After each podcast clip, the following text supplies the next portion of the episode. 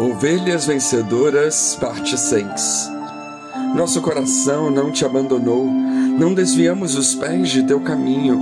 Tu, porém, nos esmagaste no deserto, onde vivem os chacais, e nos cobriste de escuridão e morte.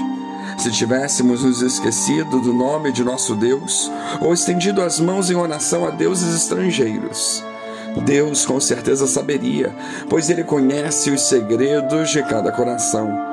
Mas, por causa de ti, enfrentamos a morte todos os dias. Somos como ovelhas levadas para o matadouro. Desperta, Senhor, porque dormes. Levanta-te, não nos rejeites para sempre, porque escondes o rosto de nós, porque te esqueces de nosso sofrimento e opressão. Desfalecemos no pó, caídos com o corpo no chão Levanta-te e ajuda-nos, resgata-nos por causa do teu amor. Salmo 44, 18 a 26.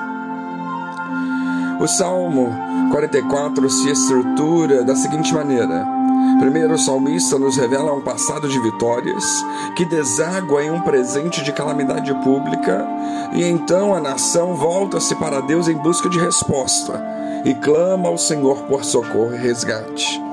Esse é o ciclo que muito tem a ver com os diversos momentos das nossas vidas, que são compostos de vitórias, dificuldades, questionamentos e clamor por socorro.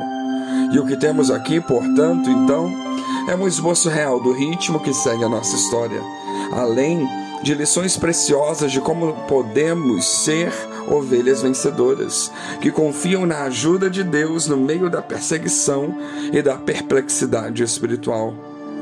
Paulo, que tinha mais informações que o salmista, já estava mais adiantado na sequência histórica da revelação progressiva de Deus, olhou para este salmo e viu nele a realidade da igreja, o povo de Deus perseguido por causa do seu amor a Cristo e a conclusão do apóstolo foi que as ovelhas de Cristo são mais que vencedoras na medida em que se identificam com o sofrimento do seu Senhor.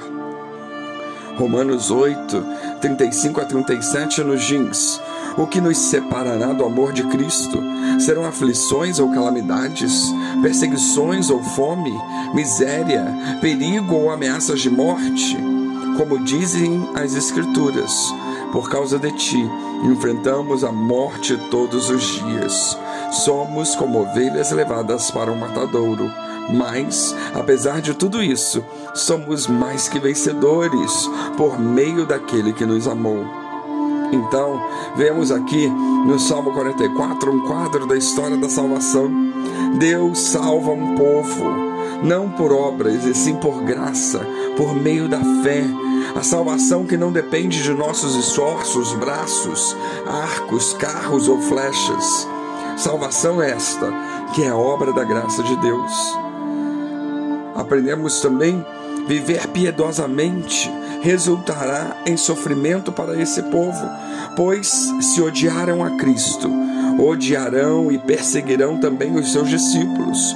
O sofrimento do justo nem sempre é maldição ou castigo, mas às vezes simples consequência de ser filho de Deus num mundo que odeia as obras da luz.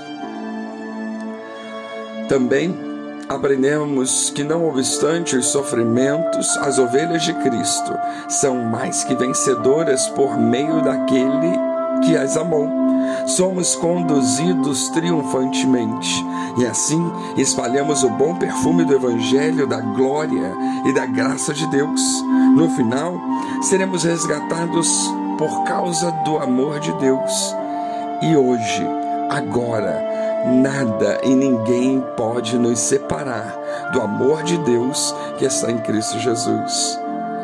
Um comentarista sobre este salmo, ele disse: quanto ao crente, ele pode não entender todos os caminhos de Deus, mas ele sabe que a única maneira de proceder é reconhecer que Deus é tão ativo nas derrotas quanto nas vitórias.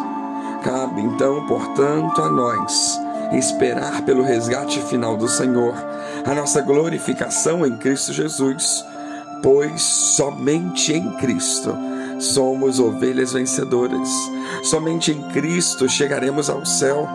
Que venhamos então alimentar a nossa fé na graça futura de Deus, olhando para os grandes feitos de Deus na história do seu povo. Que Deus nos abençoe.